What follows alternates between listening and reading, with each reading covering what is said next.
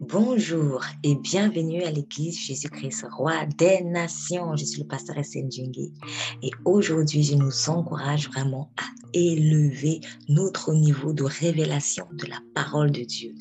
Nous savons des choses sur Dieu, mais il désire que nous en sachions encore plus, car plus je suis profond, plus j'aurai des victoires. Plus je suis profond, plus je serai solide. Plus je suis profond, plus je saurai qui je suis en Jésus-Christ. Et oui, dans le monde spirituel, et en particulier dans le royaume de Dieu. Il n'y a pas de place à la médiocrité. Tu es un fils d'un Dieu excellent. Tu es une fille d'un Dieu excellent. Alors, marche dans l'excellence. Ne cherche pas des petites notes, mais cherche vraiment la meilleure. Et la meilleure, c'est la parole. Oui, mange la parole, ingurgite-la, pratique-la, et tu feras que les choses pour lesquelles même tu pries depuis longtemps, tu les auras beaucoup plus rapidement. Oui, elles, verront également, elles, elles viendront également pardon, en leur saison. Mais assurément, elles viendront si tu suis ce conseil. Élève le niveau. Ne reste pas là où tu es. Passe à une nouvelle dimension. Mange la parole, pratique-la et Dieu te bénira davantage.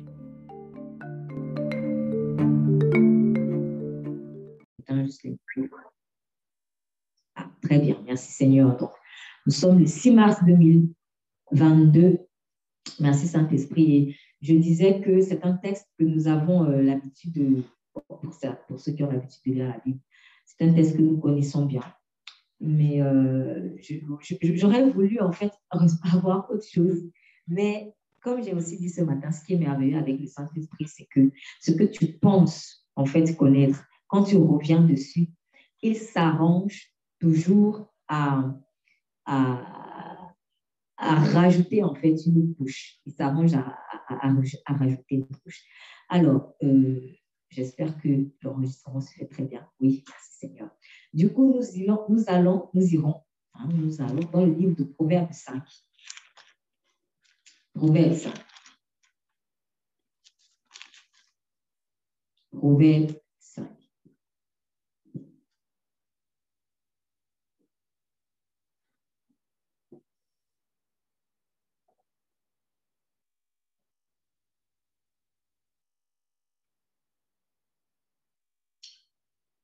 Alors, je demande, s'il vous plaît, la lecture du verset 1 au verset 14.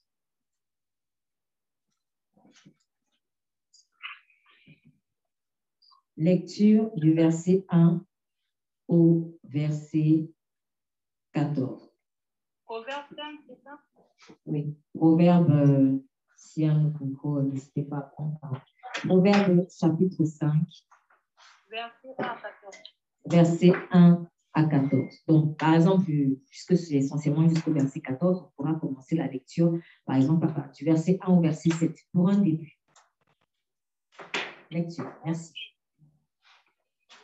Sois attentif à ma sagesse. Tends l'oreille vers mon intelligence, afin que tu conserves la réflexion et que tes lèvres garde la connaissance. Certes, les lèvres de l'étranger ruissellent de miel. Et non, et son palan est plus doux que lui. Mais à la fin, elle est amère comme la, la, la coupant comme une épée à deux tranchants. Ses pieds descendent vers la mort ses pas aboutissent au séjour des morts. Elle se garde bien d'examiner le chemin de la vie. Ses voix sont des voix d'errance, mais elle ne le sait pas. Et maintenant, mes fils, écoutez-moi et ne vous détournez pas des paroles de ma bouche. Merci. Prochaine lecture, verset 8 au verset 14. Éloigne-toi du chemin qui conduit chez elle et ne t'approche pas de la porte de sa maison, de peur que tu ne livres ta vigueur à d'autres et tes années à un homme cruel, de peur que des étrangers ne se rassasient de ton bien et du produit de ton travail dans la maison d'autrui, de peur que tu ne gémisses près de ta faim quand ta chair et ton corps se consumeront, et que tu ne dises comment donc ai-je pu haïr la correction et comment mon cœur a-t-il dédaigné la réprimande? Comment ai-je pu ne pas écouter la voix de mes maîtres, ne pas prêter l'oreille à ceux qui m'instruisaient? Peu s'en est fallu que je n'ai éprouvé tous les malheurs au milieu du peuple et de l'assemblée. Amen. Alors, on va prendre le temps de décortiquer un peu ce petit euh, voilà, ce texte. C'est un conseil qui est donné ici vraiment au peuple de Dieu. Voyez comme Dieu, votre Père, et vous êtes dans une pièce avec lui, il vous parle. En général, un bon père ou une bonne mère, euh, voilà, quand il a envie vraiment de, parler de quelque chose de sérieux avec son enfant, peut-être qu'il le prend à part, et vous avez un moment de qualité. Voilà, un moment de qualité. Euh, souvent, c'est le genre de situation qu'on a lorsque il y a une nouvelle saison. Par exemple, votre enfant va quitter la maison. Hein, disons qu'il a, euh, il a ses 18 ans, il va, il va quitter la maison, il va à l'université ou dans une école, peu importe. Et en fait, ce qui est normal, c'est qu'on prend un moment de qualité avec son, son, fils ou avec sa fille pour lui donner en fait des conseils de vie. Donc maintenant, mon enfant, que tu pars, tu vois, etc. etc. C'est aussi un moment où on profite pour faire le bilan le bilan de nos relations, souvent. Et, euh, je ne sais pas si vous avez eu la, grâce d'avoir ça, mais en tout cas, ça, c'est quelque chose qui doit se faire normalement. Il y en a qui n'ont pas forcément la grâce. Hein. Mais ce sont des choses qui doivent se faire. Donc, quand mon enfant va quitter, par exemple, la maison, ou alors si moi, je vais me déplacer longtemps, je, je, je laisse à l'enfant, peut-être mon fils ou ma fille, la gestion de quelque chose, ou alors si je prends ma retraite, j'ai une entreprise, je prends ma retraite et que mon enfant va prendre les rênes de l'entreprise. Voilà, c'est aussi un moment où on va s'asseoir, avoir un moment de qualité et je lui donne des conseils. Il y a aussi un moment un peu plus douloureux, la mort. Je sais que je vais bientôt mourir. Et bien là, je rassemble mes enfants ou, je, ou mon enfant et je lui donne ses conseils. C'est ce que David a fait avec Salomon. Par exemple, donc, quand David est en train de mourir, il a appelé son fils Salomon. Il a eu un moment de qualité avec lui il lui a donné plein de conseils qu'on peut retrouver dans le livre de, Samuel et Chronique aussi. Du coup, personnellement, quand je, je, je, lis certains textes pour essayer de m'approprier vraiment de euh, l'esprit de ce texte, la puissance qu'il y a dans ce texte, je m'imagine avec Dieu mon Père, moi sa fille, assise, et on a un moment de qualité. même si le texte n'est peut-être pas destiné à vous parce que Dieu peut vous parler pour une autre personne, ça, ça arrive. Mais avant que lui-même ne me confirme que ça ne me regarde pas et que en fait c'est plutôt pour une personne, je prends pour moi d'abord. Quitte à ce que le Saint-Esprit me dise, en fait, cette parole, c'est pour qu'en journée, tu la donnes à tel. Ça, ce sont des choses qui vont arriver. On a des paroles qu'on reçoit pour nous, il y a des paroles qu'on reçoit pour bénir d'autres personnes. Donc, on va essayer de faire comme ça, que chacun vraiment, pendant ce moment, essaye de se visualiser. Je suis là avec mon papa. Mon papa part. Et il me dit, ma fille, on va mettre au féminin, mon fils pour ceux qui seront masculins, sois attentif à ma sagesse. Incline ton oreille à ma prudence. Vous allez trouver ça ridicule. Peut-être ça va vous faire rire, mais moi, je me moque. je m'en fous souvent ce que je fais, surtout si je suis dans une pièce seule, et parfois même quand je ne suis pas seule. Même quand le texte va me paraître trop euh, évident, parce que souvent c'est ça le piège. On se dit, oui, oui, je sais, je ça et tout. Je m'assois et je dis, mon fils, sois attentif à la sagesse. Et je tends mon oreille comme ça. Je suis toute seule. Je vous assure, s'il y a des gens qui vont prendre pour une folle, mais je fais ça. oui, Seigneur, je fais comme ça, sois attentif. Tends ton oreille à ma prudence, je tends comme ça. Je suis sûre que ça fait plaisir au Seigneur. Le Seigneur, quand on est, il veut qu'on soit comme des enfants, en fait. Même si vous avez 20 ans d'expérience avec Dieu, je gracieux ce conseil. Soyez comme des enfants avec Dieu. Et ce cœur-là. Je me mets comme ça. Je dis, oui, Seigneur, là, je, je t'en fais comment? Et puis, afin que tu conserves la réflexion. Et après, je réfléchis. Conserve la réflexion. Et je commence à méditer sur conserver. En fait, méditer, ce n'est pas si compliqué. Bon, si j'ai la grâce que je sais lire, je sais écrire, après, je vais prendre le cas de personnes qui ne savent pas lire, qui ne savent pas écrire. Je prends d'abord le cas de quelqu'un qui sait lire, qui sait écrire. Donc, afin que tu conserves la réflexion, je réfléchis. Conserver. Seigneur, conserver, ça veut dire quoi? Même si je sais, je m'en vais rechercher dans le dictionnaire. Parce que même en regardant le dictionnaire, peut-être des synonymes, il y a quelque chose qui va me frapper et j'aurai la révélation de quelque chose que je n'aurais jamais pu imaginer. Conserver, au moment par exemple où je vous parle, euh, quand j'avais vu ça le matin, je n'ai pas pensé à ça, mais maintenant au moment où je vous parle, là j'ai en esprit une boîte de conserve. en fait, quand j'ai prononcé ce mot, j'ai eu en esprit une boîte de conserve. Vous voyez une boîte de conserve quand elle n'est pas encore ouverte. Vous voyez comment c'est dur pour ouvrir. Imaginez un peu, allez, une boîte de moutarde, la moutarde de Dijon. votre moutarde de Dijon que vous venez d'acheter dans votre supermarché. Et on te dit, on appelle ça boîte de conserve. Pourquoi on appelle ça boîte de conserve Parce que la manière dont on l'a créée, qu'on l'a fabriquée, c'est pour qu'elle puisse bien conserver ce qu'il y a à l'intérieur, de telle sorte que ce qu'il y a à l'intérieur ne puisse pas sortir. Et là, je dis, ah Seigneur, en fait, quand tu dis conserve, il ne faut pas juste le dire comme ça. Mais conserver ces filles, je dois tellement attacher ça qu'il faut qu'il n'y ait même pas de fuite. C'est comme ça, en fait, qu'il veut que tu t'attaches à la parole. De telle sorte que quand tu seras dans ton jardin d'Éden, tu sais que Dieu t'a dit, mange de tout, mais cet arbre là il ne faut pas manger. Quand quelqu'un va te dire, Dieu a-t-il vraiment dit, conserve, conserve, il n'y a pas de fuite. Il n'y a pas de fuite. La fuite qu'elle a eue, c'est quoi? C'est qu'elle a même commencé à répondre. Là, elle a laissé une chute. Soyons radicaux. Il faut être radical avec la parole. Sois radical, sois comme ces boîtes de conserve. Pour, là, pour, euh, euh, pouvoir euh, prendre cette moutarde-là, il faut que je fasse une pression très forte. Et parfois, même ça peut avec je n'ai pas de force. Donc, je vais demander, par exemple, à quelqu'un qui a un peu plus de force que moi de m'aider à ouvrir cette boîte de conserve parce qu'elle est tellement forte. Et parfois, je suis obligée même d'utiliser, moi, ça m'arrive à un couteau, hein. je, je, tire, je tire, je tire, je tape, tape pour que ça sonne. En fait, c'est comme ça qu'il faut être. C'est-à-dire que il faut être totalement ferme avec la parole. Que vraiment, pour euh, qu'il y ait des chutes, il faut qu'on puisse tabasser, tabasser, tabasser, tabasser, tabasser, tabasser. Et encore, ce n'est qu'une figure que je prends. Mais en réalité, quand tu es ferme, qui peut t'enlever de la main de Dieu? Personne.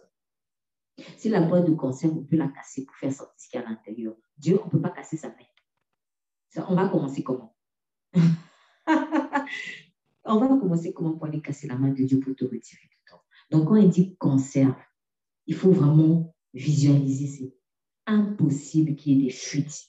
Seigneur, il faut que ce soit impossible qu'il y ait des fuites dans mon cœur. Je suis en train de donner des astuces très simple de méditation. C'est pas très compliqué en fait. C'est pas très compliqué. Donc, conserve la réflexion. Maintenant, il dit conserve la réflexion. Alors, il y a conserve la parole. En fait, c'est ce qu'il veut dire pas derrière. Mais il dit ici conserve la réflexion. Réfléchir. Quand tu réfléchis sur un truc, généralement, tu es comment? Tu es posé. On ne réfléchit pas en étant oh comme un, un en fait. Non. C'est-à-dire, en, en réalité, quand je parle avec quelqu'un, pendant qu'il me parle, il y a un petit moment de concentration, en fait. Et je réfléchis et je pense. Ce qui veut dire qu'il est en train ici de m'emmener à réfléchir sur ce qu'il me dit.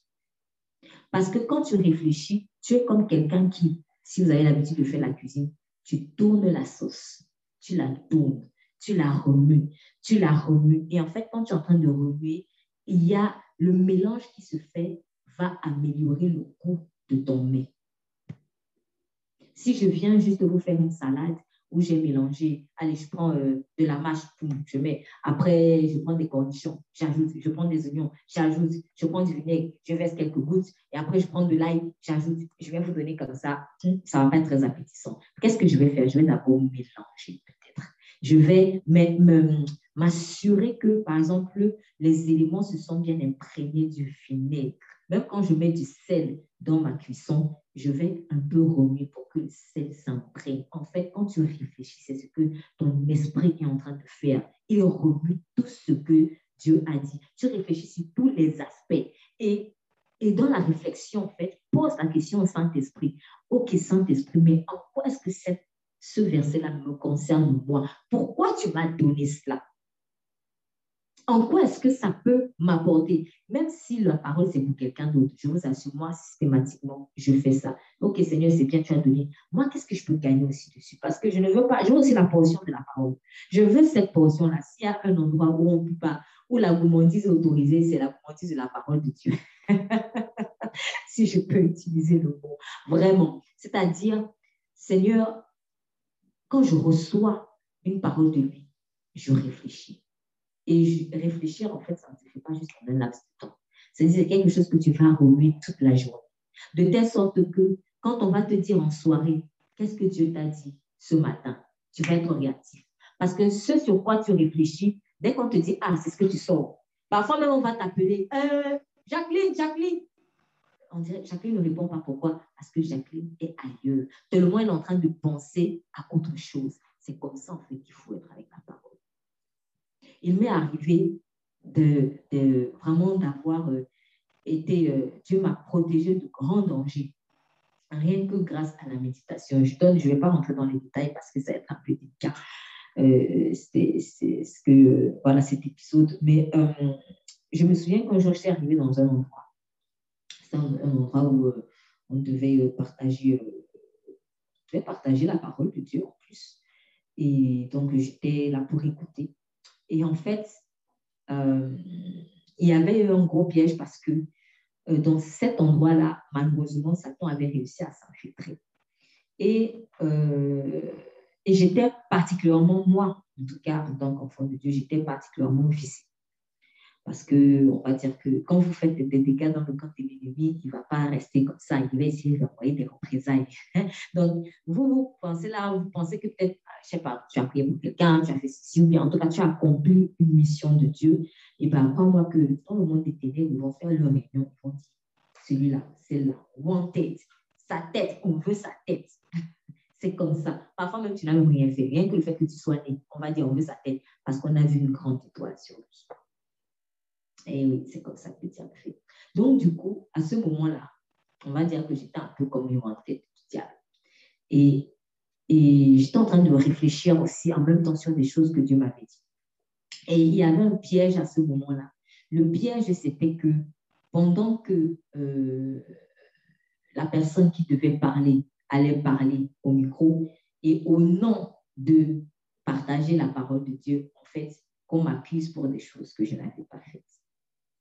Et pendant ce moment, je ne comprenais rien, je voyais rien. Et puis, je commence à méditer sur quelque chose. Dieu m'inspire une parole. Et cette parole, c'était euh, euh, sur euh, comment Jésus avait été trahi par Judas et comment il a laissé faire. Comment Jésus avait laissé faire. Il avait dit, lorsque j'enseignais, vous ne m'avez pas arrêté. Mais cette heure-ci est la vôtre. Donc, il y a des fois où aussi, quand tu, je fais une parenthèse ici, tu vas dire, mais Seigneur, pourquoi tu as permis et tout? Oui, laisse faire. En fait, si Dieu n'avait pas laissé faire avant, c'est parce que ce n'était pas le temps. Mais cette heure-ci, c'est peut-être l'heure des ténèbres. Laisse les ténèbres faire le one-man show. Dieu va te faire ressusciter. Donc, du coup, Saint-Esprit m'inspire cette parole et je commence à méditer dessus. Je réfléchis dessus. Et à un moment donné, j'étais tellement dans la méditation que quand maintenant la, conférence a commencé et que le complot euh, de l'ennemi a commencé à être mis en place et que la personne qui avait pris la parole était en train de soi-disant prêcher, mais en fait était en train d'accuser certaines personnes, dont moi, pour une chose, je rappelle que je n'avais pas faite parce que c'était sur la base de mensonges, d'une accusation mensongère, je n'entendais même plus. En fait, vous savez, le but du diable quand t'accuse, c'est de te mettre mal à l'aise, surtout quand c'est en public. Mais imaginons qu'au moment où on est en train de dire, oui, euh, les gens qui vont voler dans la maison de leur voisin, on est, censé on est censé t'accuser. J'invente un truc comme ça. Les gens qui vont voler dans la maison de leur voisin, etc., etc., etc. Et toi, pendant qu'on est en train de coucher ça, tu es en train, par exemple, de réfléchir sur le cantique des cantiques que tu as lu le matin. En fait, tu n'es pas là. Et comme, du coup, je n'étais pas là, je n'étais pas là dans, dans, cette atmosphère, un moment, la personne donc, qui avait le micro est venue vers moi. Et en fait, il me dit en chuchotant, mais cette parole-ci, c'est pour toi. C'est pour toi. En gros, mais tu ne vois pas qu'on est en train d'accuser là.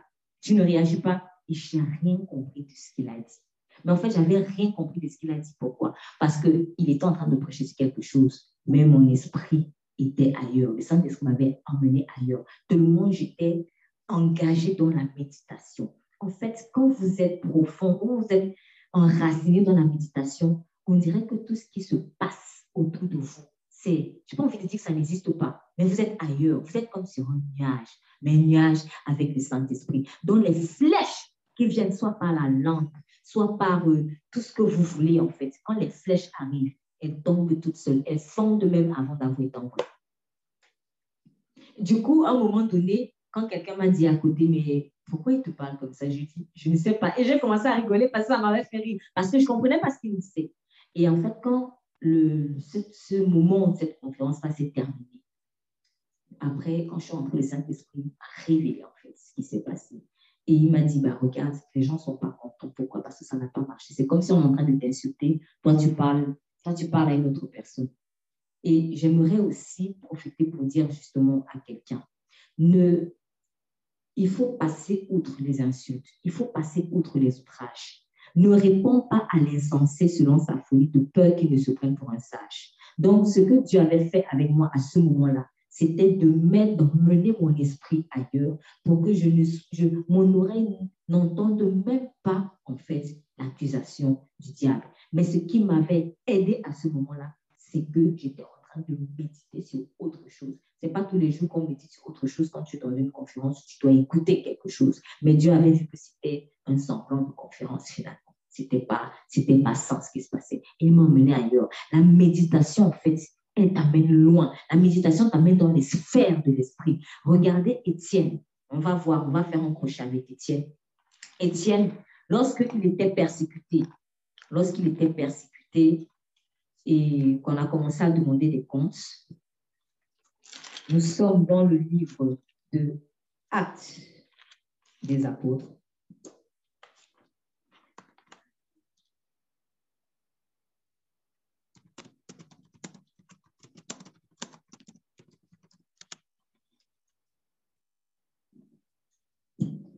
Nous sommes dans le livre Acte chapitre 7. Acte chapitre 7, verset. Bon, on peut commencer à partir du verset. Euh,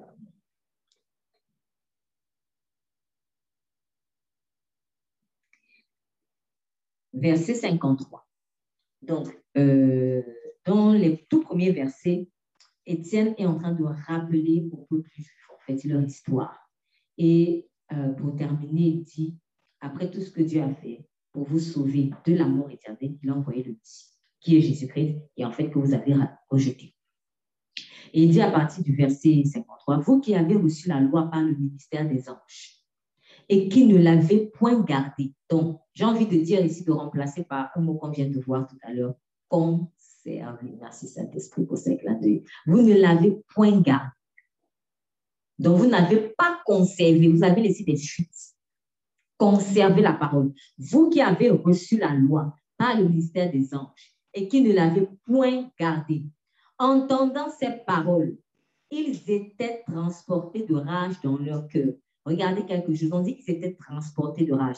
Je viens de dire tout à l'heure que quand tu es dans la méditation de Dieu, il te transporte en esprit. Mais sachez que le diable fait aussi la même chose. Quand tu es en train de dire quelque chose d'important à quelqu'un, lorsque l'ennemi ne veut pas que la personne entende, il la transporte dans l'esprit. Toi, tu as l'impression qu'elle est à gare.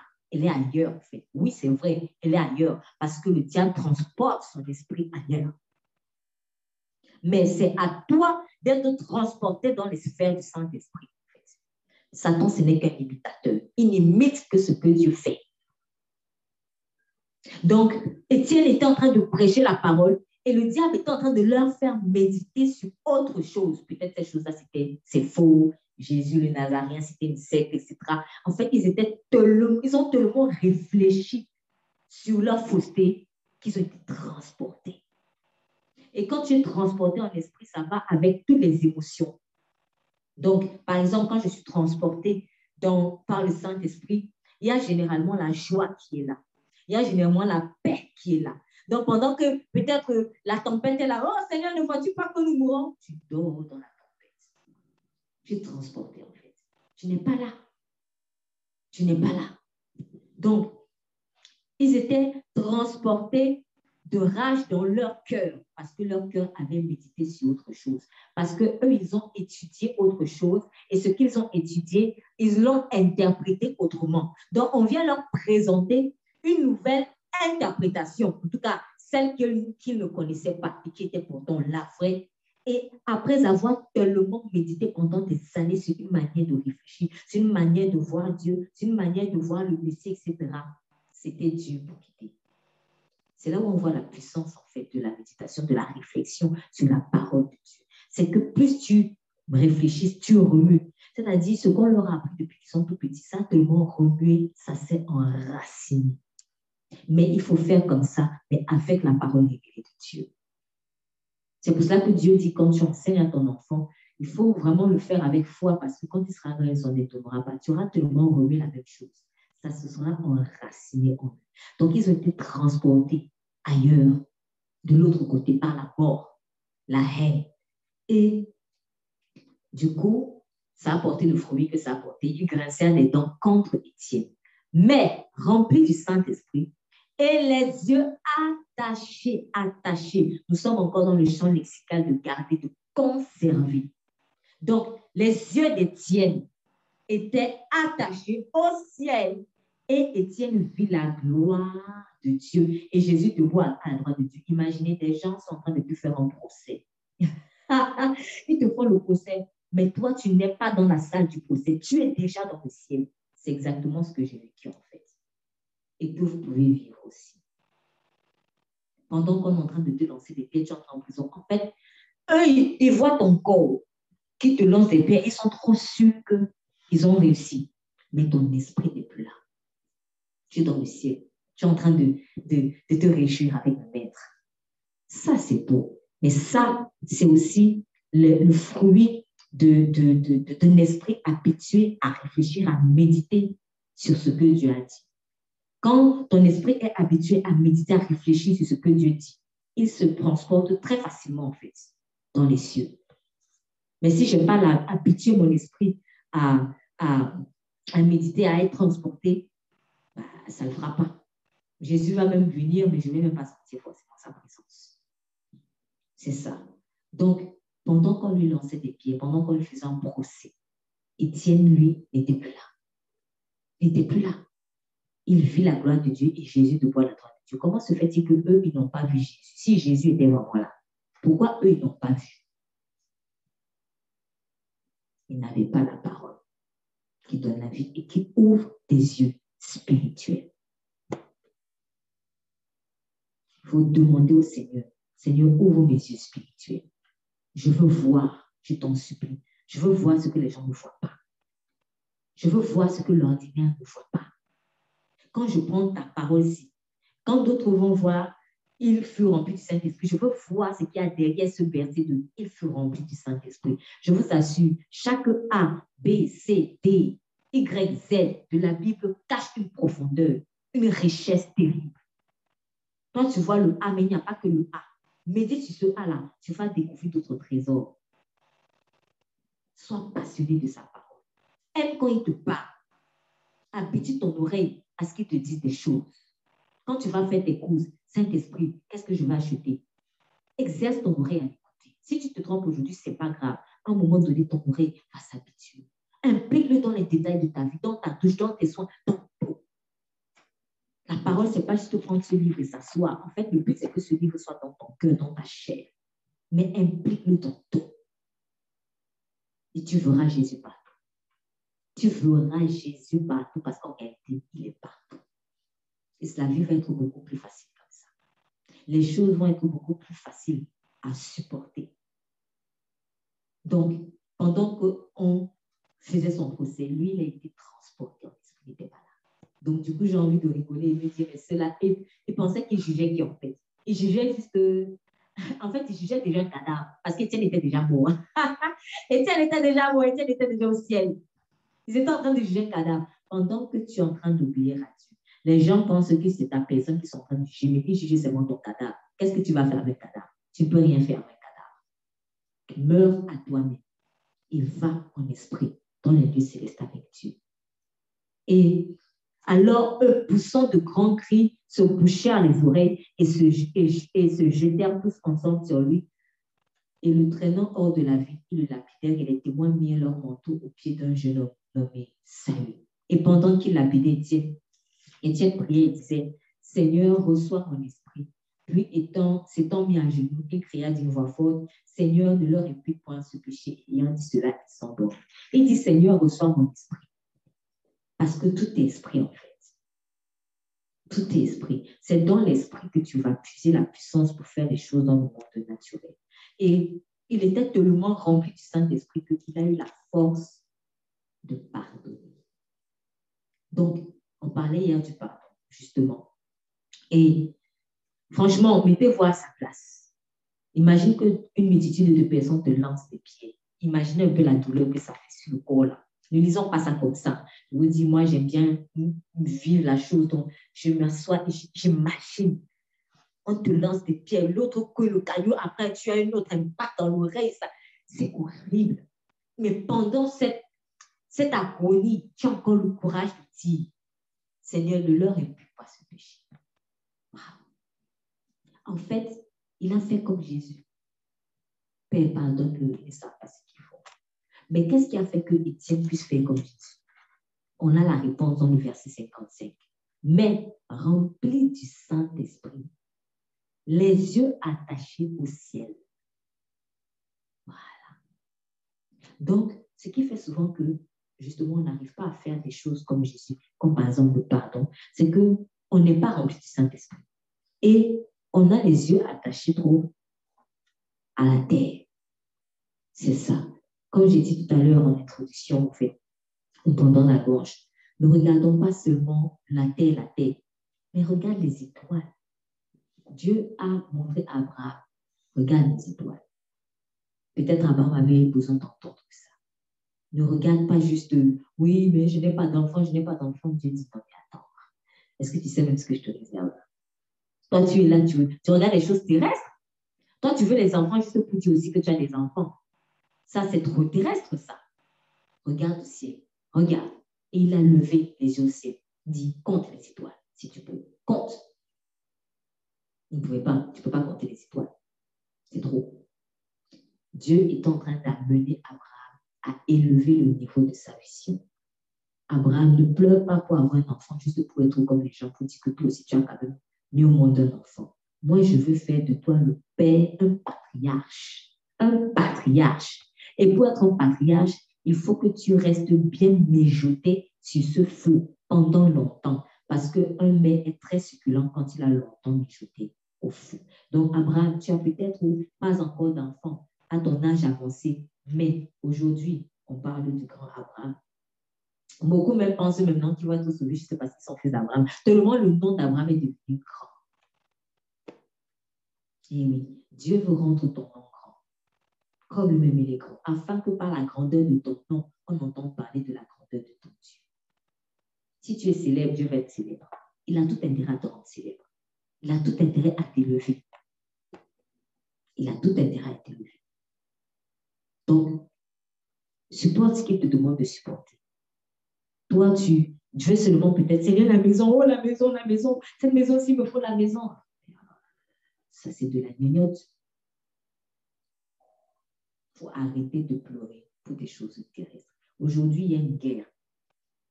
Du jour au lendemain, peut-être un médecin a dû fermer son cabinet. Du jour au lendemain, le banquier a dû peut-être perdre son travail. Celui qui venait d'acheter, ce peut-être qu'on a bombardé là, qui sait, peut-être que la veille, il venait de signer le contrat d'achat de sa maison. Vous vous rendez compte? Et c'est là où tu vois que dans la vie, vanité de vanité. Vanité de vanité. Même celui qui était même trop attaché à l'église, l'église au bâtiment, On a vu une information où le président ukrainien disait ils pensent qu'ils ont, bombardent nos églises, mais ils ne, réussiront pas à détruire notre foi. Donc, si tu t'attaches même trop au bâtiment de l'église, la salle, la salle, Seigneur, la salle, la salle, la salle, ça ne veut pas dire qu'il ne faut pas avoir la salle. Mais à un moment donné, il faut bien placer ses priorités. Car viendra le temps où ce ne sera plus ni en Jérusalem, ni en Samarie que vous adorerez, vous adorerez. Mais les vrais adorateurs adoreront en esprit en vérité. Donc, je reviens donc à l'esprit. Laisse ton esprit être transporté par le Saint-Esprit, en fait, comme tienne. Et en le faisant, en méditant et en réfléchissant sur la parole de Dieu, tu es en train de nourrir ton esprit. Je vous assure, quand vous méditez sur la parole, vous réfléchissez dessus, votre esprit est tellement content. Si vous pouviez le voir, il sautille et bondit comme un enfant, en fait, devant un morceau de gâteau. L'esprit est très content quand on médite, quand on mange la parole. L'esprit est très content quand on prie parce qu'il mange bien. Notre esprit a besoin d'être dotu. Notre esprit a besoin d'être dotu. C'est le corps, c'est la chair en fait. Pas le corps physique, parce que notre corps aussi a besoin de force. Mais je veux dire que c'est la chair qui a besoin d'être affaiblie. La chair, c'est cette partie de ton âme qui n'est pas encore restaurée et qui te pousse à faire des choses qui ne sont pas bonnes. Donc, pour revenir à Proverbe 5, de grâce, afin que tu conserves la réflexion et que tes lèvres gardent la connaissance. Ça, c'est une partie très importante. Que tes lèvres gardent la connaissance. Comment les lèvres peuvent garder la connaissance? Qu'est-ce que cela veut dire? Parce que on se dit la connaissance, c'est dans la tête ou c'est dans le cœur, bref. Mais quand il dit que tes lèvres gardent la connaissance, les lèvres, c'est fait pour faire quoi? C'est fait pour faire quoi les lèvres? Merci. C'est fait pour parler. Mais il dit que tes lèvres gardent la connaissance. Il y a une logique derrière. Il faut que tu n'aies que sa parole dans ta bouche. Qu'est-ce que tu confesses? Qu'est-ce que tu déclares en fait? Quand tu te lèves le matin, qu'est-ce que tu déclares D'ailleurs, est-ce que tu parles même? Est-ce que tu parles même? Parce qu'il y a aussi cette dérive-là, les gens qui ne parlent jamais. Or, il est écrit, celui qui croit dans son cœur et qui confesse de sa bouche que Jésus-Christ est Seigneur sera sauvé. Donc, si tu ne confesses pas, il y a un problème. Il est aussi écrit, tout genou fléchira et toute langue confessera. Donc, en fait, les gens qui ne confessent pas Jésus, c'est un problème. Si tu ne confesses pas Jésus, tu ne peux pas être sauvé. Le problème, c'est que Jésus, c'est la parole. Jésus, c'est la parole de Dieu. Donc, je ne peux pas confesser Jésus une fois et je m'arrête là. En fait, ça doit être une continuité. Le Saint-Esprit nous invite ici à constamment confesser sa parole, déclare sa parole. Il a créé l'univers par sa parole. Il dit que la lumière soit, la lumière fut. Il dit qu'il y a des animaux qui grouillent et il qu'il en est ainsi, etc., etc., etc. Oh, il est aussi écrit, j'ai dit, vous êtes des dieux. J'ai dit, vous êtes des dieux. Donc, toi, en tant que Dieu, tu peux créer des choses. Je vais raconter une petite anecdote. J'en ai plein, mais je vais juste donner ce petit exemple qui peut ne paraître rien, mais c'est vraiment pour faire très simple. Je me souviens qu'une fois, j'avais déménagé. J'avais déménagé. Et puis, euh, pendant un certain temps, on pourrait aller encore à l'ancienne adresse. Et le problème, c'est qu'en étant parti en catastrophe, parce que j'étais partie, parce que franchement, je ne pouvais pas rester là-bas, le Saint-Esprit m'a dit, pas, tu n'es pas, tu n'es pas bien là-bas, c'est là-bas que je te veux. C'est même devenu dangereux. Et le problème, c'est que le temps que je, je, puisse vraiment faire les transferts de courrier tout ça, l'ancien courrier allait encore à l'ancienne adresse où il y avait des personnes qui étaient malveillantes. C'était des personnes malveillantes. Et là, j'étais en train de dire, Seigneur, je vais faire comment? Et là, je me suis dit, oh, ah, pour un temps, vraiment, ça va, c'est même la grâce de Dieu, hein, parce que les personnes étaient tellement malveillantes que il y en avait même un qui avait osé ouvrir mon courrier, en fait, pour regarder. Donc, c'était comme ça. Je, je, pour ne pas vraiment déshonorer les gens, je vais juste donner des, comment dire, des, euh, exemples d'actes de, de, malveillance légers. On va dire ça comme ça. C'est grave d'ouvrir le courrier d'autrui, euh, mais euh, quand tu n'as pas la permission, mais, euh, mais il y a eu plus que ça. Donc, un jour, j'attendais un courrier très important et du coup, j'ai appelé là-bas pour savoir si je pouvais avoir mon courrier. Donc, si, par exemple, une de ces personnes, on pouvait se donner rendez-vous, c'est un service que je demandais, si on pouvait se donner rendez-vous quelque part pour que la personne me remette. Et je savais que ça allait être très difficile parce que quand quelqu'un ne te porte pas dans le cœur, il en colère contre toi, parce que tu es parti, ce genre de choses. Euh, vraiment, ça allait, je savais que je ne pouvais compter que sur la grâce de Dieu pour tourner le cœur de cette personne. Donc, du coup, au téléphone, la personne me répond. En tout cas, moi, je ne vais pas être disponible, tout ça. Mais j'ai compris qu'en fait, elle ne voulait même pas, pour me mettre mal à l'aise par rapport à ce courrier urgent, on voulait me faire manger la poussière. Et le problème, c'est que le créneau que j'avais donné, c'était le créneau qu'il fallait absolument, vraiment où on se voit. J'ai raccroché, je dis Saint-Esprit, je fais comment? Le Seigneur me dit, je t'ai donné le pouvoir de marcher sur les scorpions, la vipère, les tigres, les dragons. Je t'ai donné mon, mon autorité. Comme tu es passé par la voie, on va dire, euh, polie, s'il te plaît, est-ce que je peux avoir ceci qui m'appartient? Et qu'on dise non, maintenant, donc, tu vas ordonner dans le monde spirituel. Du coup, j'ai ordonné à la personne. Quand j'ai raccroché, j'ai dit, je vais prendre les C'est comme si je dis, Jacques, Jacques, je t'ordonne dans le nom de Jésus de venir me donner mon courrier. 15 minutes plus tard. Donc, finalement, je pense que je vais pouvoir venir.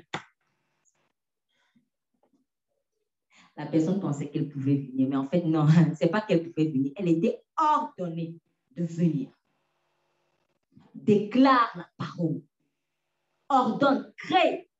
Il a dit, si tu as la foi comme cette, euh, euh, si vous avez la foi, vous pouvez dire à cette montagne, déplace-toi, jette-toi dans la mer. Ordonne. Quand c'est chaud, ordonne. J'ai plein d'exemples comme ça aussi. Des, de personnes qui devaient peut-être signer un document et qui, ne, pour me libérer, et qui ne veulent pas, à un moment donné, quand j'ai fini de, quand j'ai raccroché Saint-Esprit, je fais comment Tu dis, tu ordonnes. J'ai dit, monsieur le directeur tel, je vous ordonne dans le nom de Jésus-Christ, le directeur des directeurs. Vous signez ce document et vous me libérez minutes, j'ai dit quelques minutes seulement plus tard, la personne qui vient de te dire non, tu vois qu'elle t'envoie un mail et le document signé sans même t'expliquer pourquoi. Vous avez l'autorité. Nous avons l'autorité en Jésus-Christ, car nous sommes les fils du Très-Haut. J'ai dit, vous êtes Dieu. Et c'est malheureusement ce que Satan veut faire. Euh, par exemple, hier, quand on, échangeait la question que vous m'aviez posée par rapport aux cheveux et tout ça, je vous disais, en fait, c'est cette autorité-là aussi qu'ils veulent pervertir, qu'ils veulent voler pervertir en prenant par exemple vos cheveux et après avec ça, il vous téléguide. Il va aussi t'ordonner, toi là, je t'ordonne d'aller à tel endroit avec sa sorcellerie. Pourquoi? Parce qu'il a ton cheveu. Mais lui, il a besoin de ton cheveu. Toi, tu as besoin de Tu as besoin que tu donnes de Jésus. La tâche est facilitée. C'est ça. On a l'autorité. Si quelqu'un te casse les pieds, sois juste sûr que tu sois dans la volonté de Dieu. C'est tout. Sois sûr que tu sois dans la volonté de Dieu. Parce que si tu n'es pas dans la volonté de Dieu, là, tu vas te chercher des problèmes. Dieu ne peut honorer que sa parole et sa volonté. Mais quand tu es dans la volonté de Dieu, Dieu t'a dit que tu dois faire ceci. Dieu t'a dit qu'il faut faire comme si, que c'est telle route tu dois passer. On t'interdit ou on te refuse parce qu'on veut te mettre des bâtons dans les roues. Ordonne au nom puissant de Jésus-Christ. Et ça marche. Donc, et sa parole dans la bouche. Le problème, c'est que tu vas ordonner quoi si tu ne connais rien? C'est ça, en fait. Si tu ne connais pas la parole, tu ne pourras rien ordonner. Parce que, en fait, le monde spirituel, les anges de Dieu travaillent avec la parole de Dieu. Ce n'est pas à toi qu'ils obéissent, en fait. C'est à la parole de leur maître qu'ils obéissent. Donc, lorsqu'ils la reconnaissent dans la bouche de ses fils, ils vont agir. Ils vont agir. Donc, c'est un peu dommage, je fais une parenthèse dessus, c'est un peu dommage pour ceux qui prennent des anges pour Dieu. Oh, ange tel, euh, euh, euh Gabriel, euh, je t'implore de faire ceci. Vous vous trompez. Les anges sont au service de ceux qui héritent du salut. En fait, ils sont à ton service. Mais ils sont à ton service quand toi, tu es au service aussi du boss. Parce qu'ils obéissent à la parole du boss. Proclame donc la parole du boss dans ta bouche et tu vas voir. Donc, il y a plein d'exemples comme ça, des remboursements d'argent, des gens qui ne veulent pas. À un moment donné, tu t'assois, tu ordonnes ça, ça se libère. Des portes qui étaient fermées, tu ordonnes, ça s'ouvre, ce genre de choses. Même dans les situations administratives. L'État n'est pas au-dessus de Dieu. Ordonne le nom de Jésus, tu vas voir l'État va se Donc, quand il dit que tes lèvres gardent la connaissance. Et vous savez, quand tu as pris le temps de méditer la parole, tu arrives peut-être dans un bureau, tu dois faire quelque chose d'important, rencontrer quelqu'un, quelque chose comme ça. Et si tu n'as rien dans le cœur, il y a une situation qui te, qui te surprend.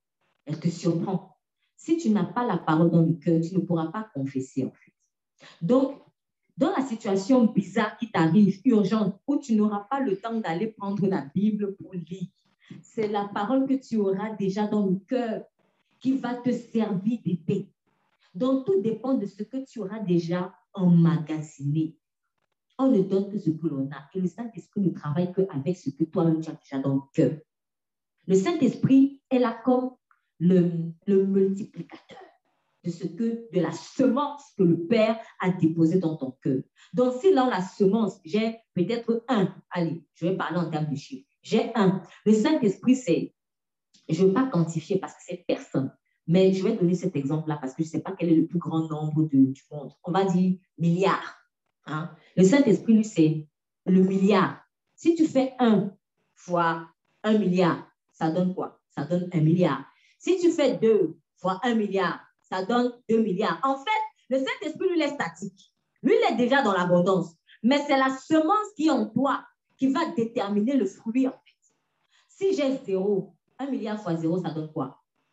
Merci. Ça donne zéro. Donc, si je n'ai rien, le Saint-Esprit est là. Il va travailler avec quoi? Il ne pourra rien travailler. En fait, le Saint-Esprit veut travailler avec toi. Et ce n'est pas lui qui va aller méditer pour toi. Ce n'est pas lui qui va aller creuser pour toi. Lui, il va t'aider à creuser. En fait, il veut te faire grandir. Donc, lui, c'est le milliard. C'est lui le multiplicateur. Mais il multiplie quoi? Si tu n'as rien Alors que si j'ai par exemple un, si j'ai par exemple 10 000, Alléluia. Si j'ai 10 000 maintenant, au lieu d'avoir un, j'ai 10 000. 10 000 fois un milliard, je ne sais même pas ce que ça donne. en fait, plus tu seras rempli de la parole, plus la puissance du Saint-Esprit va agir en toi. Donc, c'est là où tu vois que ça dépend de toi. C'est ça. Zéro fois un milliard, ça donne zéro. Un milliard fois un milliard, ça donne, je ne sais même pas ce que ça donne. C'est ça. On magasine la parole. Voilà. Tu as l'impression que tu ne vois pas les résultats aujourd'hui, je t'assure, a. Et le multiplicateur va faire sa part. Donc, il dit, car maintenant, il compare avec, euh, il compare les lèvres avec autre chose, la connaissance avec autre chose. Il dit que tes lèvres gardent la connaissance. Donc, il faut constamment proclamer la parole que tu as étudiée. Par exemple, hier, quand je vous ai dit, j'ai trouvé le texte, tu ne tueras euh, la sorcière, tu ne feras pas vivre la sorcière. Je me le suis répété. Tu ne feras pas de la sorcière. Tu ne feras pas vivre. Et je vous assure, sur la base de cette parole de la prière qu'on a fait, il y a eu des résultats terribles, en tout cas de mon côté, en, en moins de six heures de temps. Je raconterai une autre fois. Et oui, tu confesses la parole que tu as, tu la confesses, tu la déclares, même avant de dormir. Même avant de dormir. Quand tu lis un petit texte, tu n'as pas besoin de trop lire parce que, bon, hein, quand on veut dormir, on veut dormir. Mais tu lis un petit passage, même deux petits versets. Un peu dormir, par exemple, un peu dormir, un peu s'oublier, un peu croiser les mains pour se reposer. Tu commences à dire, oui, Seigneur, un peu dormir, un peu sonner pour se reposer. Tu confesses. Même pas, peut-être tu ne comprends même pas pourquoi tu as ça. Mais quand tu vas dormir, il va peut-être se passer quelque chose. Un jour, tu vas avoir besoin de cela. Ah, mais oui, il m'avait dit il y a quelque temps, un peu dormir, un peu sonner, etc. Mais quand tu auras réfléchi dessus, médité, ou alors ne serait-ce que essayer de mémoriser, de répéter, c'est entrer dans ton cœur. C'est comme ça. Dans les lèvres de l'étranger distille le miel et son palais est plus doux que lui. Et là, je me suis arrêtée dessus. J'ai encore essayé d'imaginer. Je me dis, les lèvres de l'étranger, je me suis redit, les lèvres, c'est pour parler. L'étranger, c'est celui qui n'a rien à faire avec toi. Dans ce contexte-ci. Parce que dans un autre contexte, on parle d'étranger. Le Seigneur dit, tu ne maltraiteras pas l'étranger. Tu les laisseras vivre avec toi, car n'oublie pas que toi-même, tu étais étranger quelque part. Donc ici, quand il parle d'étranger, il parle de ce qui est étranger à sa parole, à lui. Les lèvres de l'étranger distillent le miel. J'ai commencé à imaginer, je me suis visualisé quelque chose. Je me suis dit, je me suis visualisé des lèvres. D'où sort le miel en fait? Je me suis dit, hum, Seigneur, ça ressemble un peu c'est un peu bizarre comme visualisation, mais je m'imagine ça. Et son palais est plus doux que lui. Et je disais, Seigneur, pourquoi tu as pris l'image du palais qui est plus doux que lui? Oui, c'est vrai, lui, j'essaie de, de, t'imaginer, lui, en général, quand je lui, c'est doux. Mais pourquoi tu dis le palais? En fait, pourquoi le palais? Pourquoi le palais? Je te pose des questions toi-même. Pourquoi, Seigneur, tu as pris l'image du palais? Au fait, le palais, ça sert à quoi? C'est même quoi? Je vais chercher le palais. Et en cherchant le palais, par exemple, je me rends compte dans ma petite recherche que le palais a un rôle, rôle d'intonation. Donc, en fait, c'est grâce au palais que je peux dire tac, toc, tic, tac. En fait, c'est grâce au palais qu'on entend bien les consonnes. C'est grâce au palais, au palais que quand j'élève la voix, on le sent. Quand j'abaisse, j'abaisse. Donc, j'ai compris le palais donne l'intonation. Mais Seigneur, qu'est-ce que ça veut dire? Les lèvres distillent le miel. Donc, dès qu'elle parle, ça distille le miel. Et là, je me dis, mais ah, tu ne viens pas de dire plutôt que, que tes lèvres gardent la connaissance. Et après, on dit, les lèvres de l'étranger distillent le miel. Donc, ça signifie que dans le monde des ténèbres, en fait, ils ne font que parler, en fait, pour attaquer ça, se limite à ça. Pour que l'étranger tape, elle ne fait que proclamer des paroles. Et des paroles qui passent comme crème. Parce que le miel, on, on ne se méfie pas du miel. En principe, quoi. Le miel, c'est bon, c'est tout pour la santé. C'est ça, te de vertu. Mais qu'est-ce que ça fait dans la bouche d'une étrangère? En fait, elle prend le miel qui est doux pour camoufler la guerre qu'il y a dans son cœur. Et je, je réalise qu'une fois de plus, l'ennemi encore imite un principe de Dieu. Dieu me dit, confesse la parole et l'étrangère aussi, elle confesse la parole. Donc, en fait, c'est une guerre de paroles. Quelles sont toutes les paroles qu'on t'a dites qui t'ont détruites Prends les versets bibliques qui correspondent à cela. Commence à déclarer. Tu annules une parole, parole par parole. Annule. Reprends tout ce qui t'a fait mal, tout ce qu'on t'a dit de mauvais. Prends un papier ou un cahier, je ne sais pas où tu écris ton téléphone. Fais une liste de tout ce qui t'a fait mal. Fais ça sortir de ton cœur. Maintenant, va étudier, va chercher on avait dit que je vais mourir avant 30 ans. Tu vas chercher. Ah, je ne mourrai pas, je vivrai. Je ne mourrai pas, je vivrai. Donc, j'annule dans le monde spirituel cette parole de cette personne. Tu as même si c'est quelqu'un qui a dit non, tu te souviens. Prononce même le nom de cette personne. Telle personne, j'annule ta parole au nom de Jésus. Qui dit je ne mourrai pas, je vivrai. Je raconterai les merveilles de l'éternel. Tu fais ça. Si on a dit, euh, elle ne va jamais se marier. Il ne va jamais avoir d'enfant. Ah, ton 127, que tes enfants soient comme des plants d'olivier sur la table. Je déclare au nom puissant de Jésus, mes enfants sont comme des plants d'olivier sur la table. Tu annules. C'est comme ça que David a réussi le combat avec Goliath. On va faire un tour dessus. On va dans le livre de 1 Samuel.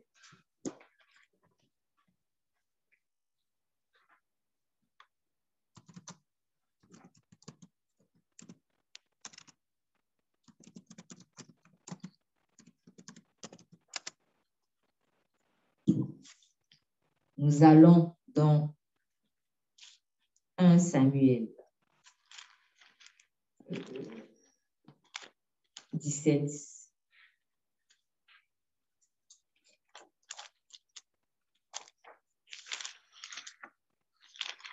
Un Samuel 17.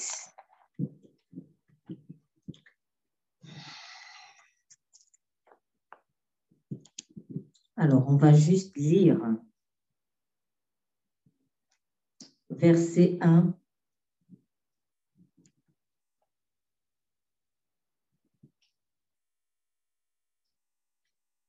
À partir du verset 1, je dirais stop. Je demande la lecture, s'il vous plaît.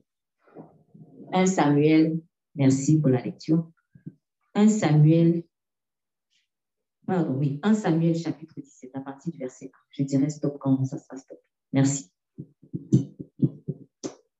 Les Philistins réunirent leurs troupes pour faire la guerre. Ils se rassemblèrent à Soko, ville qui appartient à Juda. Ils installèrent leur camp entre Soko et Azeka, à Éphèse Saül et les hommes d'Israël se rassemblèrent aussi. Ils installèrent leur camp dans la vallée de La et ils se rangèrent en ordre de bataille contre les Philistins. Les Philistins qui se tenaient sur une montagne et Israël sur celle d'en face. La vallée les séparait. Un homme sortit alors du camp des Philistins et s'avança entre deux armées. Il s'appelait Goliath. Venait de Gath et mesurait environ trois mètres. Il, avait sur la tête un casque en bronze. Il portait une cuirasse à écailles en bronze qui pesait près de 60 kilos. Il avait des jambières en bronze et tenait un javelot en bronze en bandoulière. Le bois de sa lance avait une grosseur d'un cylindre de métier à tisser et la lance en fer pesait 7 kilos. Celui qui portait son bouclier marchait devant lui. Le Philistin s'arrêta et s'adressa aux troupes d'Israël rangées en ordre de bataille. Il leur cria Pourquoi sortez-vous pour vous ranger en ordre de bataille? Ne suis-je pas le Philistin? Et n'êtes-vous pas des esclaves de Saül? Choisissez un homme qui descende contre moi. S'il peut me battre et qu'il me tue, nous, serons vos esclaves. Et si je l'emporte sur lui et que je le tue, vous serez nos esclaves et vous nous servirez. Le Philistin dit encore, je jette aujourd'hui un défi à l'armée d'Israël. Donnez-moi un homme pour que nous nous battions ensemble. En entendant ces paroles du Philistin, Saül et tout Israël furent effrayés et remplis de peur. Or, David était le fils de, de de Bethléem en Juda, nommé Isaïe qui avait huit fils. À l'époque de Saül, cet homme était vieux, d'un âge avancé. Les trois fils aînés d'Isaïe avaient suivi Saül à la guerre. Voici le nom de ces trois fils partis dans la guerre de l'Irak. Point. On va s'arrêter là et on va recommencer maintenant à partir du verset 41. Euh, voilà, jusqu'à la fin directement. Merci. À partir du verset 41. On a compris le contexte, maintenant on va à la fin. Le Philistin s'approcha peu à peu de David, et l'homme qui portait son bouclier marchait devant lui. Le Philistin regarda David, et lorsqu'il l'aperçut, il le méprisa, car il ne vit en lui qu'un enfant rond à la belle apparence. Le Philistin dit à David, Suis-je un chien pour que tu viennes à moi avec des bateaux? Après l'avoir maudit par ses dieux, il ajouta, Viens vers moi, que je te donne, que je donne ta chair à manger aux oiseaux du ciel et aux bêtes des champs. David dit au Philistin, tu marches contre moi avec l'épée, la lance et le javelot. Moi, je marche contre toi au nom de l'Éternel, le Maître de l'univers, au nom du Dieu de l'armée d'Israël, que tu as insulté. Aujourd'hui, l'Éternel va te livrer entre mes mains. Je t'abattrai et je te couperai la tête.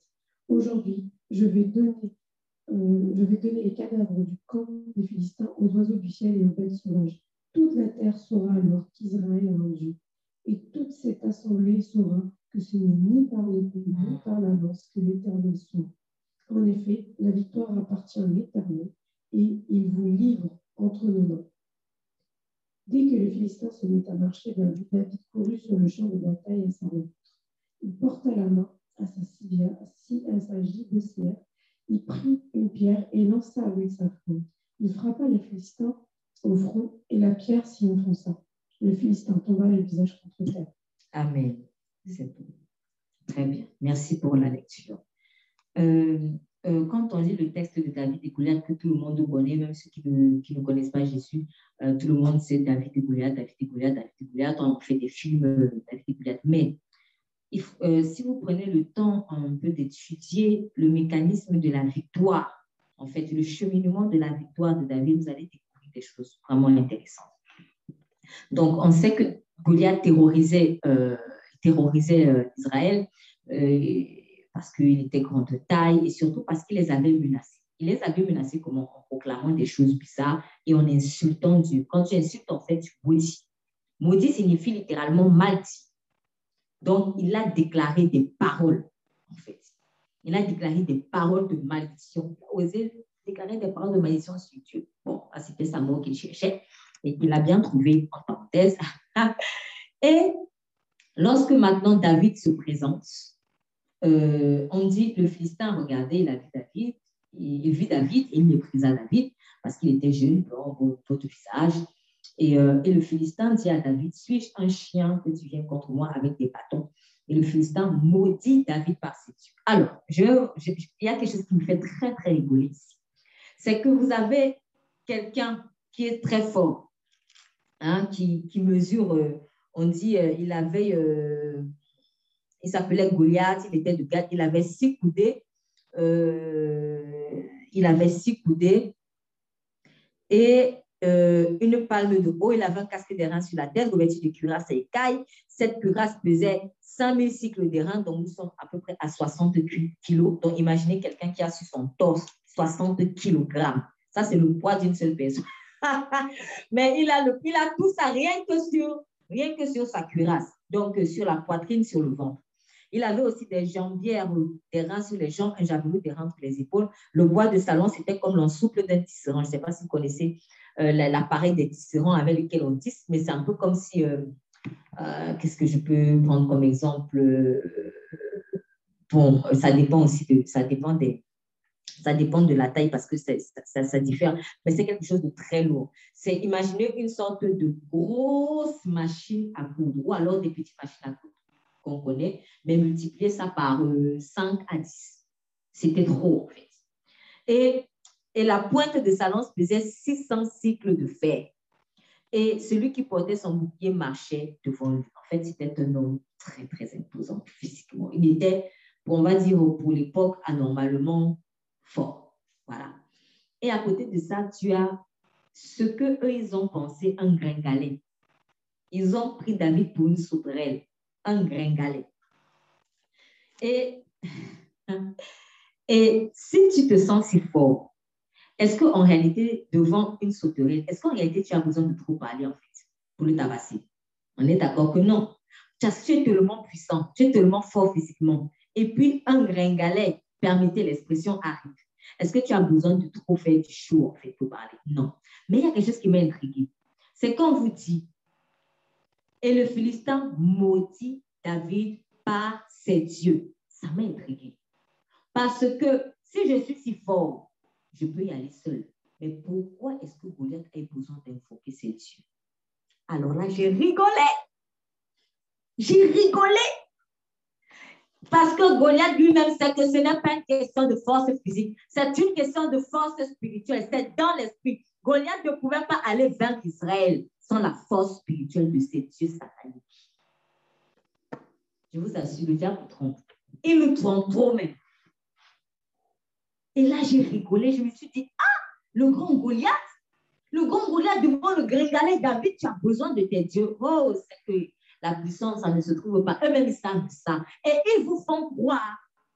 Ils vous font croire qu'en fait, c'est dans le monde physique que tout va se jouer. Alors qu'eux-mêmes, ils vont chercher, les te plaît, Dieu t'aime, aide-moi devant le David là parce que, oh, je ne suis pas sûr que je vais gagner.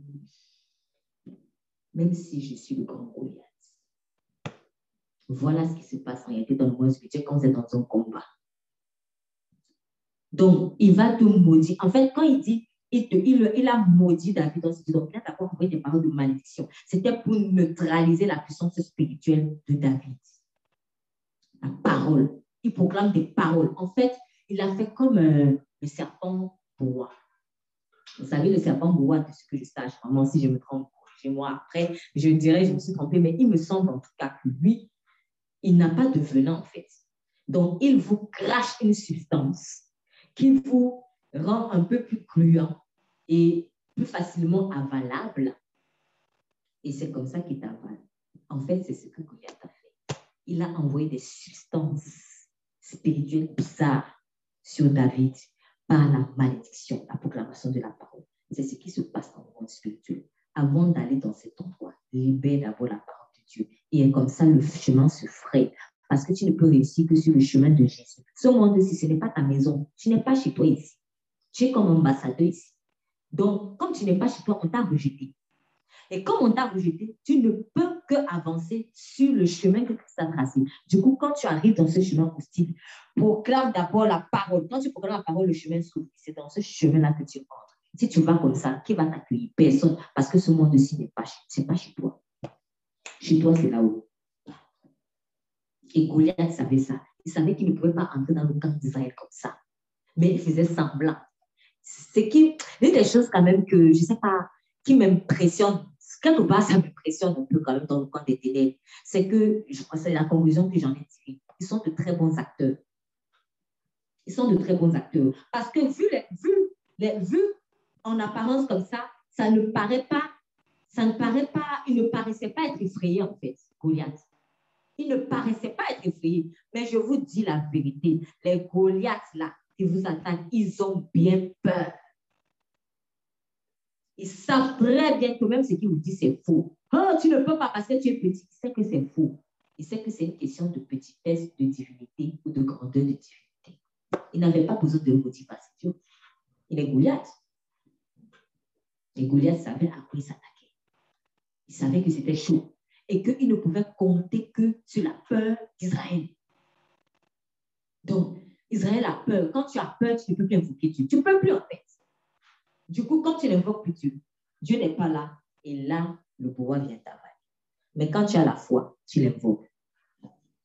Et regardez alors l'intelligence de David. Merci Seigneur pour l'intelligence de David et la simplicité. David, comment David a réagi? Est-ce que David, quand on l'a insulté, oh, maudit soit tu parles de Dieu, moi je ne sais pas moi quel, quel était le Dieu à l'époque, euh, tout ça là, Dagon, hein, peut-être Dagon, c'est maudit au nom de Dagon, tout ça là. David n'a pas réagi au tac. Ah, c'est pour ça que c'est important vraiment de ne pas agir dans la chaîne. Il n'a pas fait, hein, quoi? Attends, tu vas voir. Il a dit, non, non, non, non, non, non, non. David n'a pas réagi du au tac. Goliath a envoyé la malédiction par la parole. Qu'est-ce que David a fait? Il est écrit verset 44, le Philistins dit encore à David, viens vers moi et je donnerai ta chair aux oiseaux et aux bêtes de champ. Regardez comment il est malin. Il maudit d'abord par les dieux. Donc, il invoque le Dieu et après dit, maintenant viens, viens. Ils sont malins. Ils sont malins. Il n'a pas dit d'abord, viens, et après, non, non, non. Il invoque d'abord les dieux pour créer l'atmosphère de destruction. Maintenant, quand il a créé l'atmosphère de destruction, il te dit maintenant, viens, parce qu'il sait qu'il suffit que tu mets le pied dedans, tu vas tomber seul. Parce que tu ne peux pas marcher dans le chemin d'une divinité étrangère. C'est ce qui a tué les Égyptiens. Dieu a ouvert la mer rouge pour Israël et dans leur folie, ils sont entrés dans le chemin de, leur, de Dieu d'Israël qui est pourtant leur ennemi. Il faut être fou pour ça. Donc, du coup, Goliath fait ça. Après, il invite David à venir. Est-ce que David a couru maintenant pour dire Attends, je viens? Non. On voit comment David a, réagi. Et David répondit. David n'a pas couru pour venir. David a rappelé encore la parole. En, en un mot, c'était pour faire quoi? Comme il a envoyé, Goliath avait envoyé la parole de malédiction, David, avant de venir, a d'abord annulé au nom de son Dieu la parole de malédiction. Il neutralise la parole de malédiction parce que c'est une question de parole. Et David répondit au Philistin, tu viens contre moi avec l'épée, la lance et le javelot. Mais moi, je viens contre toi au nom, au nom de l'éternel des armées, du Dieu des armées d'Israël que tu as insulté. Aujourd'hui, l'Éternel te livrera entre mes mains. En fait, il est en train de déclarer. Il déclare ce qui va se passer. Parce que ce qui se passe n'est que le résultat de ce que tu as quand même déclaré dans le monde spirituel. Donc, David déclare d'abord, je livrerai aujourd'hui. L'Éternel te livrera entre mes mains. Je te tuerai, je t'ôterai la tête. Il a fait décrit le processus. C'est un livre. J'ai écrit le scénario et après j'applique, c'est tout. La parole. Proclame la parole. Le scénario que tu veux vivre, déclare-le. Il faut juste être inspiré du Saint-Esprit. Mais fais-le. Ça va agir. Il dit, donc je te livrerai. Je te tuerai. Je donnerai ta tête et je donnerai aujourd'hui tes cadavres au du camp des Philistins, aux oiseaux des cieux et aux animaux de la terre. Et toute la terre saura que l'Éternel est Dieu. Et toute l'assemblée saura que l'Éternel ne délivre pas par l'épée ni par la lance. Parce que c'était ça le but. Et Goliath savait lui-même ça. Goliath savait que ce n'était pas une question d'épée ou de lance. Goliath savait que c'était une question de divinité. C'est pour ça qu'il a d'abord maudit au nom de ses dieux. Il a d'abord évoqué ses dieux. David, dans son intelligence, a fait ça. C'est ce qu'Israël aurait dû faire aussi. Mais Israël n'a pas proclamé la parole.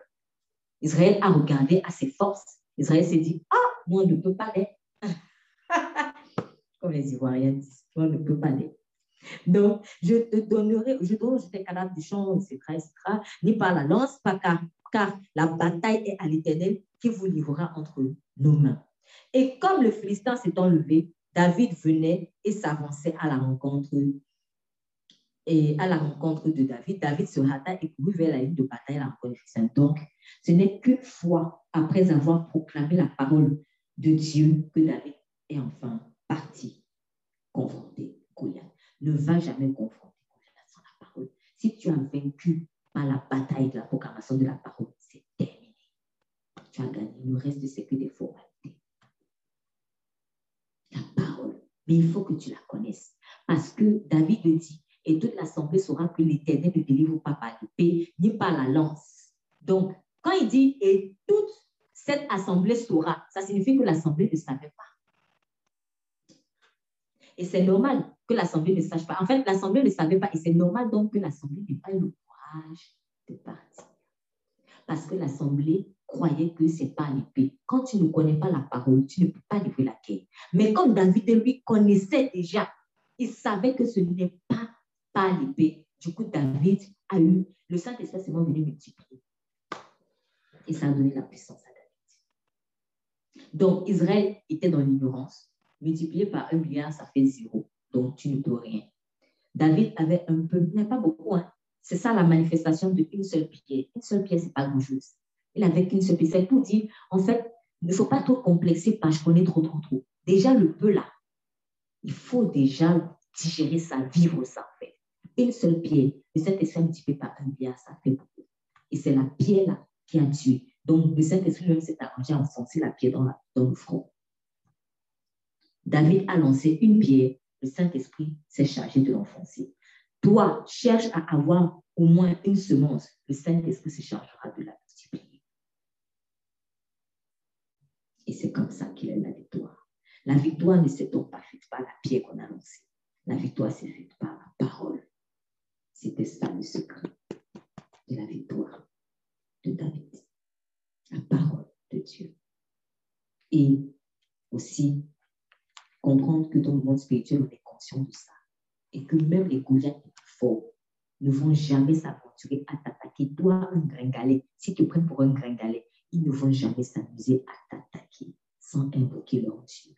Donc, toi, invoque ton Dieu qui est au-dessus de tous les dieux. Il est le roi des rois du Seigneur des Seigneurs. Je termine avec Proverbe. Sur Proverbe 5.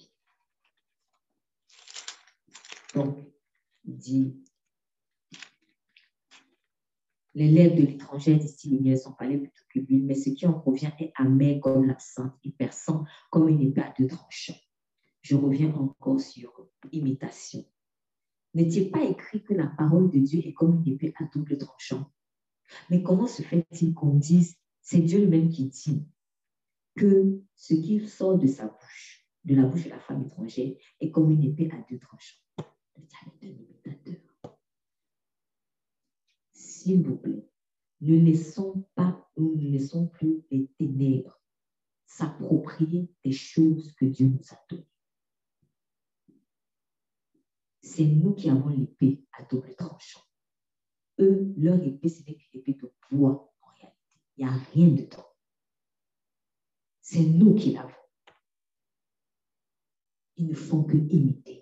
Ils ne font que voler. La femme étrangère, c'est une voleuse. L'armure qu'elle porte, en fait, c'est l'armure que tu étais censé porter. Elle a volé la tienne. Et elle s'en sert même mal. Sauf que ça fait quand même des dégâts. C'est avec ta propre épée qu'elle veut te tuer. Approprie-toi des armes de l'éternel. Approprie-toi de ton épée. Ne laisse plus ton épée à un autre, l'épée de la parole. David n'a pas laissé l'épée de la parole à Goliath.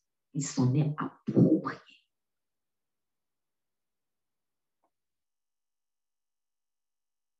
Et éloigne ton chemin. Écoute mes enfants, écoutez-moi et ne vous détournez point des paroles de ma bouche. Éloigne ton chemin d'elle et n'approche pas de l'entrée de ta maison. Donc, dans ma, ma, ma, façon de faire, quand je vous dis que j'imite, donc du coup, j'étais là en route et je faisais ça. Je disais, OK, j'éloigne mon chemin. J'ai un peu mimé un éloignement. Et en fait, en faisant ça, je me suis souvenu de quelque chose. Je refais encore le lien avec la femme étrangère. J'avais remarqué que des, des, des, gens, en fait, quand ils veulent souvent faire du mal, euh, euh, l'esprit de la femme étrangère ou des, occultistes et tout ça, quand tu t'approches de lui, ou tu veux peut-être donner, lui donner quelque chose de bien, en fait, il s'arrange à ne pas, à ne pas s'approcher de toi. Pas trop. Bon, déjà, c'est parce qu'il a peur, quelque part. Mais en fait, il a peur que tu l'influences. En fait, il ne veut pas recevoir de ta vie. Donc, c'est pour cela qu'il est écrit, euh, elle, il y, a, un passage où il est écrit, elle ne considère pas des voies, ses voies s'égarent, elle ne sait où elle va. En fait, elle se garde d'examiner le chemin de la vie. Ça dépend des versions. Ça dépend des versions. Celle-ci n'a pas ça, mais dans la version qui est lue, c'est se garde d'examiner. Examiner, c'est quoi? Hier, j'ai fait un petit jeu avec une enfant et euh, en fait, euh, on jouait au, médecin. Donc, euh, elle mimait l'examen. Elle regarde les yeux, la bouche, est-ce que ça va, etc. Et j'ai dit, mais en fait, c'est ça examiner, Seigneur. Ben oui, c'est ça examiner. Donc, elle se garde d'examiner le chemin de la vie, en fait? Et en fait, j'ai compris que, mais Seigneur, tu n'as pas dit elle se garde d'examiner. En fait, si elle se garde d'examiner le chemin de la vie, c'est qu'elle se garde d'examiner la parole. Mais examiner quelque chose, ce n'est pas simplement voir ou regarder quelque chose. Si je regarde ce chargeur ou ce micro, je l'ai regardé et puis je passe. Mais examiner le micro suppose quoi? Je vais avoir à un moment donné les yeux fixés sur ce micro, n'est-ce pas? Je vais essayer de décortiquer autre. Et en fait, j'ai compris quelque chose de très fort. Quand on dit que la femme étrangère se garde d'examiner le chemin, la vie, la parole de Dieu, en fait, elle pourra comment on dit, effleurer la Bible comme ça. Donc, vous voyez voir quelqu'un de mauvais, il va effleurer la Bible. Ok, bon, je lis un peu Ézéchiel de 3, puis Dieu me dit, suis de l'homme. Mais examiner, c'est-à-dire je reste et j'étudie. C'est ça en fait l'examen. L'examen, c'est que tu décortiques, tu cherches. Mais la femme étrangère ne va pas examiner la parole. Elle va peut-être à la limite regarder, parce qu'elle va quand même regarder. Pourquoi? Elle a besoin de regarder pour aller imiter. Elle va regarder pour savoir ce qu'elle va copier. Parce que c'est une voleuse des stratégies de Dieu et des armes qu'on a de nos enfants de Dieu. Donc, elle va regarder un minimum, mais ça s'arrête là. Parce qu'elle sait que si elle étudie, si elle l'examine, oh, la puissance qui va sortir de là peut la transformer, peut la toucher. Or, elle ne veut pas changer. Donc, quand tu n'examines pas la parole, en fait, tu es en train d'avoir la même attitude que la femme étrangère qui se garde. On dit, elle se garde. Quand on dit que tu te gardes de quelque chose, c'est, hé, non, faut pas. C'est comme si tu es allergique à ça. Donc, la femme étrangère est allergique à l'examen, à l'étude profonde, au, je ne sais pas si le décortiquage, ça existe, mais elle ne veut pas faut, elle se prive de ça, en fait. Faut pas décortiquer. C'est pour ça que vous verrez des sorciers dans l'église avec la Bible. Vous les verrez avec la Bible. Ah, moi, j'en ai vu. En tout cas, moi, j'en ai vu. j'en ai vu avec la Bible. Mais quand tu commences à parler de la Bible, c'est creux. Il n'y a rien dedans. Pourquoi? Il n'a jamais examiné. C'est pour faire semblant. Donc, il va te dire, oui, je sais, notre Père qui est aux cieux, que ton nom soit sanctifié. Il va réciter ça. Il va me dire au nom de Jésus. Mais son, au nom de Jésus, là, il n'y a rien dedans. C'est creux. Pourquoi? Parce qu'il n'a jamais examiné le nom de Jésus, la puissance qui s'en dégage. Ne soyons pas comme la femme étrangère. Examinons, décortiquons, fait.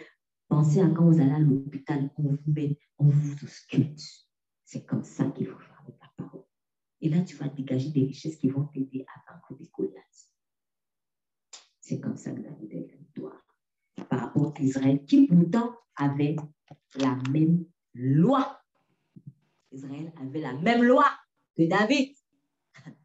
Mais l'un examinait, l'autre n'examinait pas. L'un vivait, l'autre ne vivait pas. Et on a eu les résultats. Donc, vraiment, Seigneur, je te prie dans le nom puissant de Jésus-Christ que tu nous aides à aller plus en profondeur fait dans ta parole. Je te prie que nous puissions changer, que nous puissions élever le niveau. Je prie pour examiner la parole. Je veux avoir le goût d'examiner la parole. Je ne veux pas rester à ce niveau. Je ne veux pas, je ne suis pas de la femme étrangère. Non. Je suis fille de Dieu. Je suis fils de Dieu. Merci donc, Seigneur, pour cette dynamique, cet esprit d'examen de la parole de Dieu. Fais-moi quitter le chemin, Seigneur, ce chemin, ce chemin qui conduit vers la mort. Donc, le chemin de je me garde d'examiner, en fait, c'est le chemin de la mort. C'est pour cela qu'il est écrit, et c'est pas conduire vers la mort. Oh, on a vu dans Éphésiens que revêter les chaussures du zèle. Donc, la femme étrangère a du zèle, mais c'est un zèle amer. C'est un zèle amer. Et elle veut me contaminer ce zèle amer. Mais je refuse cela au nom de Jésus. Et je déclare, Seigneur, sur ma vie, que je marche selon les chaussures, avec les chaussures du ciel de Dieu. Qu'il en soit ainsi dans le nom de Jésus-Christ. Amen.